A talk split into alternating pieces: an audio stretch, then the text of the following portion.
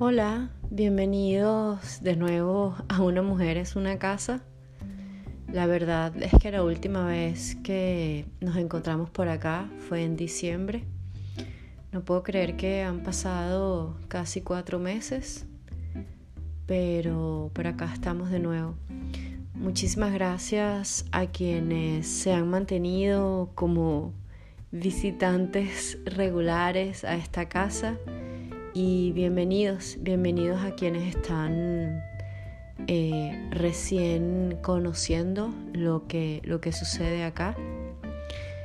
Eh, vamos entonces a comenzar en este primer episodio de la tercera temporada de este podcast Una mujer es una casa. Bienvenidos. Entonces, para los que están acá por primera vez, mi nombre es Natalia, soy venezolana y por cuestiones de la vida he vivido en varios lugares. He vivido en, Belo Horizonte, una ciudad en Brasil, he vivido en Buenos Aires, en Argentina. Viví en Rzeszów, que es una pequeña ciudad en Polonia, al sur, que fue justamente donde nació este podcast y desde hace un poquito más de ocho meses estoy en Oporto, en Portugal. Y este podcast es un espacio de encuentro, es un espacio en el que conversamos. Y digo conversamos porque es un plural, porque muchísimas veces eh, sucede que después de un episodio recibo mensajes de personas que conozco y de personas que no conozco o de personas que he conocido a través del podcast que se conectan con lo que acá cuento y, entonces por eso el plural, porque realmente el espacio, el espacio lo hacemos todo. Este podcast nació en agosto del 2019. Nació eh, año y medio después de mi mudanza a Polonia que fue una mudanza muy dura emocionalmente, sobre todo porque, bueno, era, era una analfabeta, yo realmente no sabía polaco, no tenía ni idea, además me rendí muy rápido a querer estudiarlo, a querer aprender, así que bueno, yo vivía como una, como una especie de distopia y aislamiento. Entonces, bueno, fue un poco fue un poco gracioso porque cuando en marzo del año pasado vienen todas estas medidas de aislamiento social y todas estas cosas, realmente mi vida no mudó gran cosa, no cambió gran cosa. Realmente lo que cambió era que, bueno, no, no tenía que ir a la oficina como millones de personas, tuve que trabajar de manera remota eh, y, bueno, como en Polonia no tenía mucha cosa que hacer, me volví un poco fanática del gimnasio. Y entonces, bueno, obviamente el gimnasio estaba cerrado, pero el resto de mi vida no cambió mucho. Entonces, allí es en donde nació Una mujer es una casa. Una mujer es una casa me ha dado la oportunidad de conectar sobre todo con mujeres eh, alrededor del mundo y, eso ha sido muy bello. En estos casi dos años he conectado con personas maravillosas. He tenido la oportunidad de crear talleres y, compartirlos también, mayoritariamente con mujeres que, bueno, que han sentido, digamos, una, una conexión. Y también además se ha presentado la oportunidad un poco espontánea de hacer acompañamientos personalizados. Entonces dirás, bueno, pero tú no eres psicóloga, tú estudiaste letras y ni siquiera es que tienes un entrenamiento en psicoterapia o en eh, psicoanálisis. No, no lo tengo.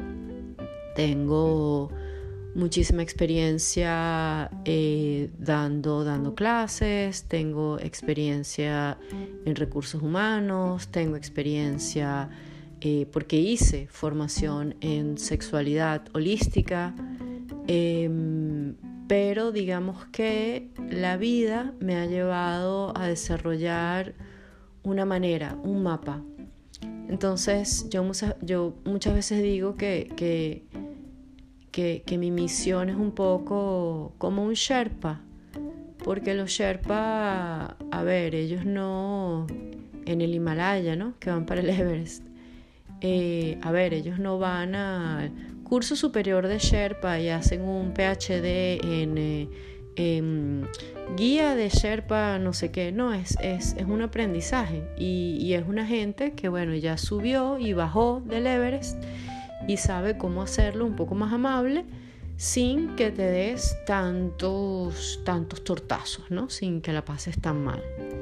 Entonces un poco lo que yo creo que lo que yo puedo aportar a la vivencia de muchas mujeres, sobre todo mujeres más jóvenes que yo, es eh, acompañarlas, acompañarlas en su propio camino. Yo no voy a, subir el Everest por nadie, yo ni siquiera voy a decirle a nadie que es importante subir el Everest, ni de broma.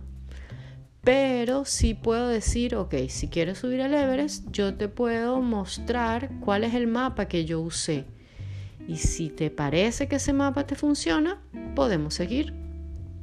Que yo creo que es un poco como, como la vida funciona de una manera más amable, cuando nos liberamos de la necesidad de convencer al otro sobre nuestro estilo de vida. Entonces, eh, aunque no lo crean, todavía no hemos comenzado este episodio del podcast.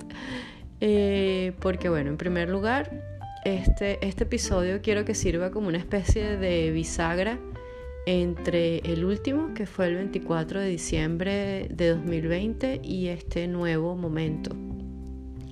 En segundo lugar, porque quiero advertir que en algún momento se me puede salir una especie de portuñol un poco raro porque, bueno, estoy casi todo el tiempo hablando en portugués y ya tengo como que el cerebro switchado y a veces yo misma, yo no sé ni qué hablo, si hablo portugués, si hablo español. Entonces por ahí me van a perdonar y, juro que no es ninguna cosa de snob ni nada, sino bueno, recuerden que eh, el cerebro siempre va a buscar la manera de comunicar haciendo el menor esfuerzo posible. Entonces, claro, eh, eso sucede, ¿no? Em, y entonces, bueno, este episodio yo quiero, quiero que conversemos de la necesidad de parar, la necesidad de hacer un stop. Eh, cuando yo pensé de que quería hablar hoy, me di cuenta que hace solo un par de días cumplí tres años viviendo aquí en Europa. Yo dejé Venezuela por segunda vez el el primero de abril de 2018 y ya tengo tres años acá en este, en este lado del mundo.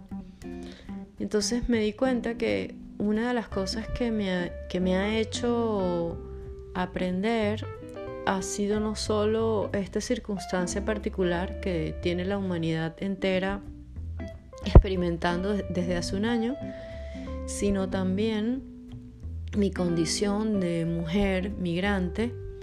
Y se me ocurrió que aquella canción Stop in the Name of Love, eh, para en nombre del amor, porque yo creo que muchas veces lo que, lo que no hacemos con nosotros mismos es parar. Creo que, eh, que justamente por un afán de productividad, por un afán de em, que bueno, que hay, que producir, hay que producir, hay que producir. Y ojo, yo no soy ninguna hippie come flor, bueno, sí un poquito, pero no tanto. pero digamos que lo que quiero decir es que yo sí creo, yo sí creo que bueno, es verdad, hay que trabajar, hay que pagar las cuentas, hay que hacer dinero, el dinero es parte de, de esta experiencia en este mundo y negar la importancia del dinero eh, bueno, perdón, pero es una gran tontería. O sea, necesitamos dinero. Ahora, ¿cuánto dinero necesitamos?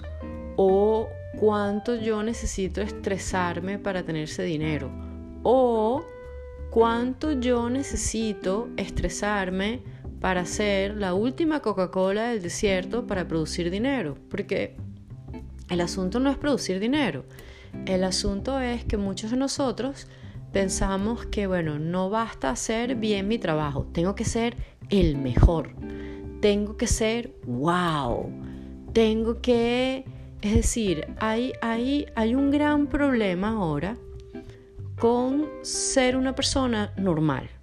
Es decir, se supone que todos tenemos que querer, que, eh, querer cambiar el mundo.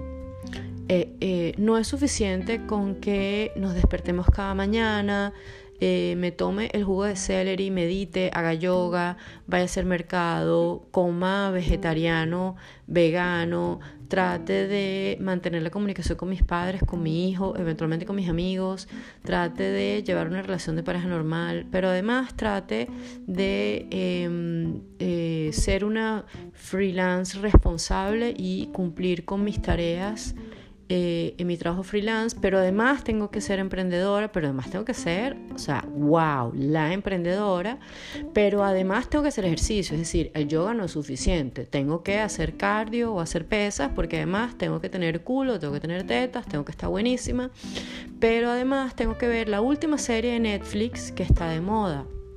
Y eh, obviamente tengo que ganar suficiente dinero para poder comprar eh, la pasta de dientes orgánica que cuesta 8 euros en comparación a la pasta de dientes normal y común que bueno cuesta un promedio de 2 euros.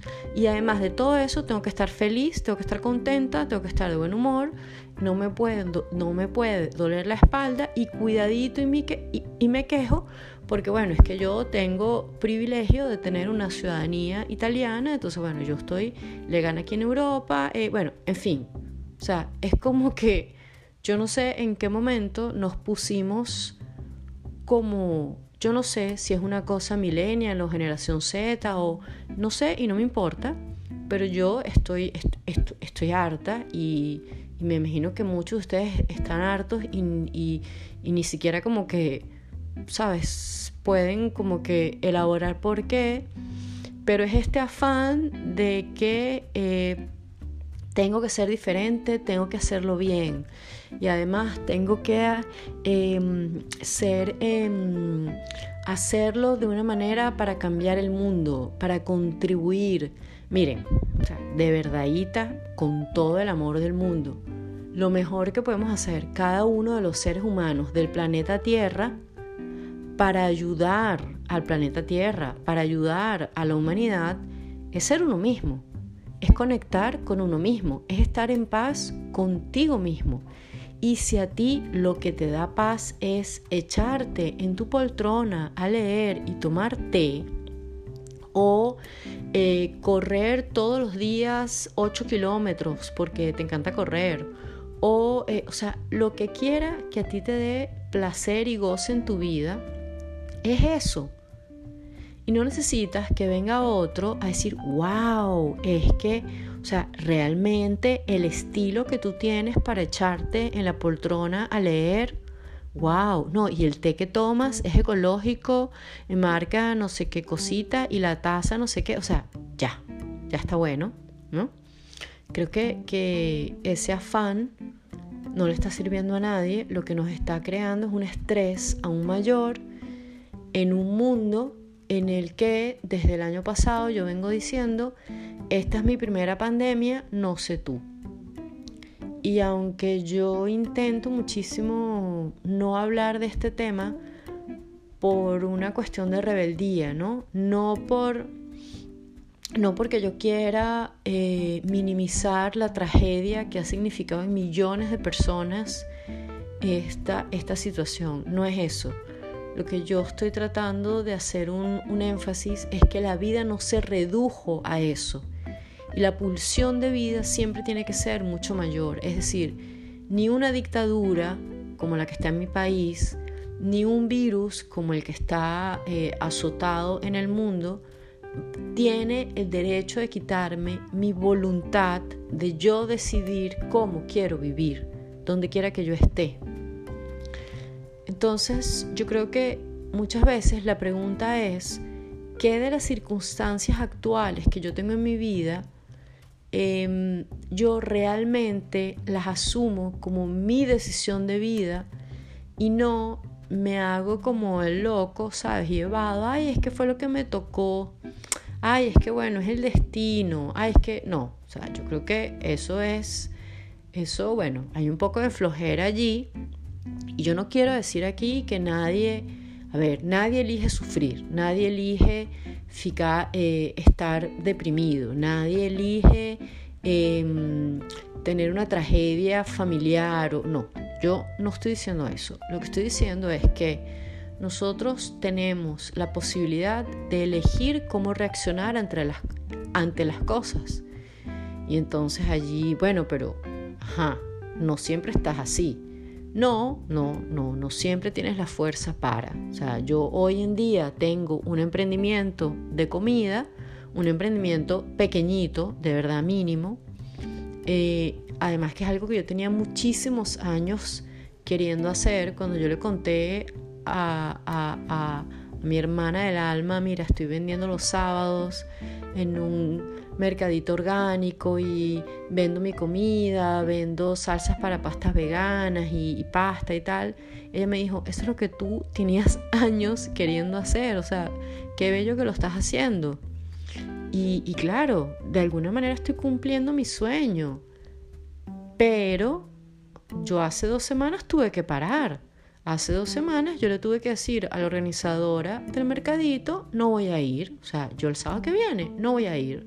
No puedo, no puedo. Y le dije a mi pareja, que además es mi socio en esta, en esta maravillosa locura, coño, no puedo. O sea, yo de verdad necesito, o sea, necesito resetear, necesito descansar Quiero además, bueno, revisar las recetas, acomodar la parte de la contabilidad, quiero ver la parte de los diseños y bueno, ¿qué hizo Natalia?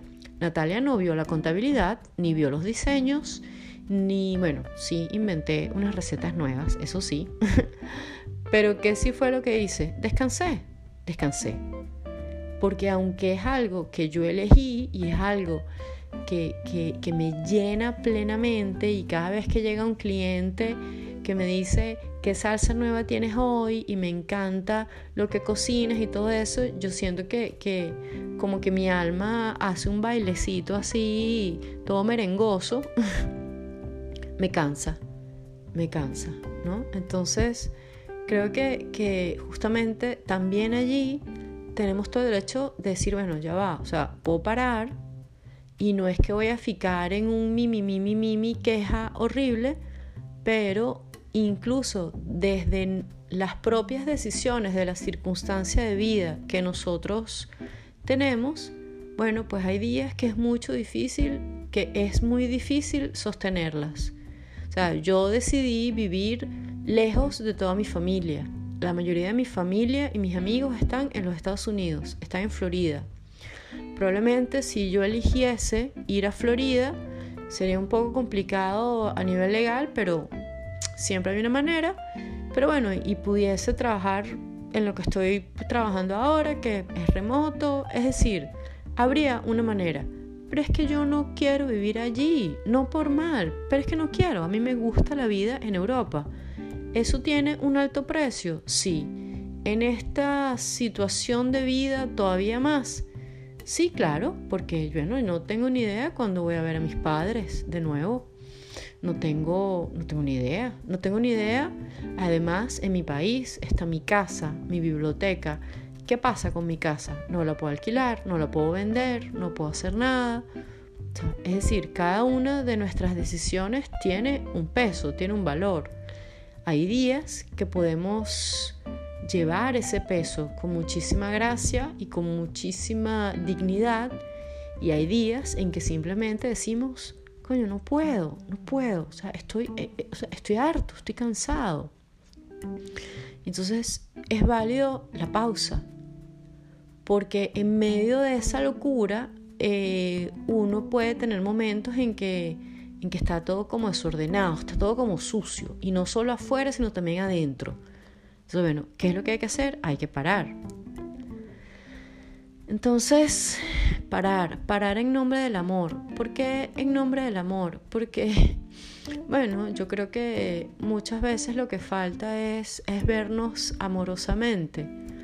Creo que si yo aprendiese a ver con, con más amor mi circunstancia de vida, no me sentiría tan culpable. Es decir, Mi idea no era estar eh, ahora, que son, no sé, como las ocho y tanto de la noche, grabando este episodio. Yo lo quería grabar días antes porque además lo quería editar, porque yo esta tercera temporada quiero hacerla diferente. Pero bueno, mira, no me dio tiempo. No me dio tiempo. Pero yo me había prometido a mí misma que hoy salía este primer episodio. Entonces, dentro de las circunstancias que tengo, porque además mi vida cambió. Mi vida ya no es la vida que yo tenía en agosto de 2019 en Polonia, que vivía sola con mi hijo de 17 años. No, yo ahora, mi hijo vive por su cuenta de casi 20 años que tiene y yo vivo con mi pareja. Y, y eso hace una circunstancia de vida totalmente diferente. Entonces, pretender que yo voy a tener la misma vida que tenía hace dos años es injusto para mí. Entonces ahí también hay como una invitación a, a, parar, a hacer una pausa, entender dónde estamos ahora. ¿Qué es lo que tengo ahora? Ah, pero es que yo, yo estoy acostumbrado a, ah, pero es que yo quiero no sé qué. Ok, bueno, de eso que tú tenías, ¿qué es lo que puedes traer a este aquí y ahora? Y hay cosas de las que vamos a tener que abrir mano, hay cosas de las que nos vamos a tener que despedir. Y eso no es malo ni bueno, eso es simplemente una condición. Y mientras más naturalmente podamos llevarlo, más amable nos hacemos esa experiencia. Eh, ¿Qué he aprendido? ¿Qué he aprendido en estos, en estos tres años? He aprendido que que soy más fuerte de lo que pensaba. He aprendido que no necesito ser tan fuerte como pensaba que tenía que ser. He aprendido que la vulnerabilidad es un gran valor. He aprendido que pedir ayuda muchas veces ha sido la única manera de poder respirar literalmente y de literalmente poder comer y poder seguir. Entonces he aprendido mucho de humildad, He aprendido mucho de, de, la austeridad, que hablaremos de eso en un episodio completo, ¿no? Que es una vida austera. He tenido que aprender de eso. Eh, creo que, bueno, que continúa a ser un desafío. Em, creo que todavía no sé cómo relacionarme con mi país. Creo que eh, la condición de inmigrante me define y eso muchas veces me trae, me trae muchísima nostalgia, me trae muchísimo dolor, no sé cómo reaccionar, no sé qué hacer. Em, los afectos que tengo allí, que son afectos muy importantes para mí, eh, muchísimas veces no sé qué decir, no sé qué hacer. Entonces para mí, mi, mi país, mi cuna, sigue siendo el, gran desafío, ¿no? ¿no? sé bien qué hacer. Eh, pero agradezco, agradezco Europa, Europa me ha dado experiencias maravillosas, he tenido amigos que han venido a visitar acá, eh, he aprendido muchísimo, he aprendido cultura, he aprendido comidas, he visto idiomas, ha sido, ha sido muy rico. Y además ha sido, ha sido entender sobre todo un agradecimiento enorme a la oportunidad de poder evolucionar. Porque es que yo creo que, que nuestra condición humana viene como con una especie de, de regalito y es el regalito de la evolución. Porque resulta que, bueno, yo, yo no soy un, aguacate, no, no, no, no, soy una bromelia, entonces, bueno, yo no, no, ¿sabes? Un aguacate va a ser siempre un aguacate, una bromelia va a ser siempre una bromelia y no, bueno, no van a evolucionar más allá. Y no es que yo me voy a convertir en, en unicornio ni, ni nada de esas cosas, pero los seres humanos tenemos una condición que yo sí creo que es inherente a, nosotros mismos, que es crecer, que es evolucionar. Y estamos muertos en vida cuando negamos esa posibilidad que tenemos de evolucionar. Entonces, para mí Europa y la vida, sobre todo en Polonia, y los desafíos que he tenido aquí en Oporto, que no han sido solo económicos, también han sido desafíos emocionales increíbles, que también hablaremos de eso más adelante, me han hecho evolucionar muchísimo. Como ser humano, me han hecho probarme cosas, me han hecho una vez más decir, pero y esto yo no lo tenía resuelto, o sea, porque este, porque este fantasmita está saliendo aquí de nuevo si yo pensaba que lo tenía resuelto. Y eso por un lugar me ha dado la oportunidad de ser más humilde y por otro lado también de ser más empática, aprender todavía más, a ver, a, entender no con la razón eh, y también a tener paciencia. Yo creo que una de las cosas que yo vine a aprender a, a este mundo fue a ser paciente porque bueno, yo creo que yo nací con una especie de eh, reloj de maratonista de alta velocidad interno, entonces yo quiero todo para allá, o sea, todo es para allá, para ayer y rápido corre, apúrate. Y entonces la vida, por distintas circunstancias, me hizo, ah, bueno, no, o sea, te paras, te calmas, porque la cosa no es así. Entonces justamente por eso es ese asunto de la pausa, ese asunto de eh, tomarlo con calma. Entonces, eh, la invitación es a, a, preguntarnos, a preguntarnos, ¿me estoy dando el permiso de hacer una pausa? Dentro de esta vorágine de trabajo, familia, amigos, eh, expectativas personales, necesidades, en fin, en medio de tanto ruido, yo me estoy dando el, chance de parar y, simplemente ser. Yo creo que eso es importantísimo y, hace toda la diferencia darnos la oportunidad de ser. Em, y les prometo que yo no lo consigo todo el tiempo, para nada. Sobre todo en este último, en estas últimas temporadas que han sido de tanto cambio, porque bueno, acá en Oporto cambió todo todo, todo, todo. Entonces me ha costado mucho hallarme a mí misma, encontrarme a mí misma en, toda esta vorágine de cosas. Y yo creo que ahora, cuando ya llevo ocho meses y tanto, es que, ah, ok, esto es así, ah, vale.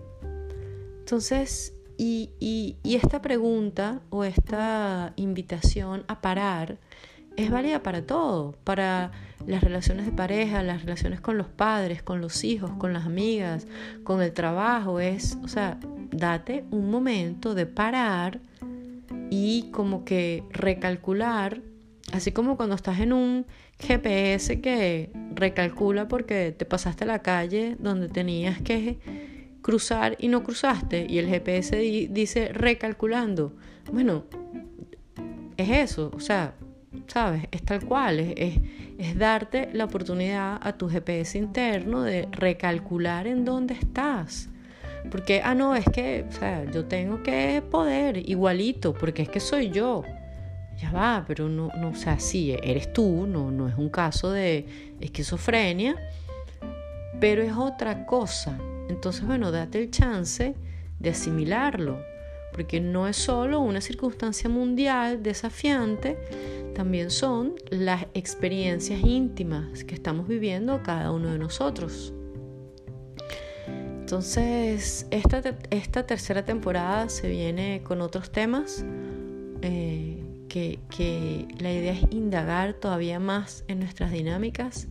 La idea también es lograr editar, cosa que este episodio no lo edité. Este episodio está saliendo crudo como siempre, pero voy a aprender a editar y voy a recomendar músicas y tal vez hasta algunas otras cosas para hacer esto un poco más interactivo, pero este no se pudo. Pero cumplí mi palabra y hoy estoy publicando, hoy estoy reabriendo las puertas de una mujer es una casa y estoy muy feliz de que estén acá.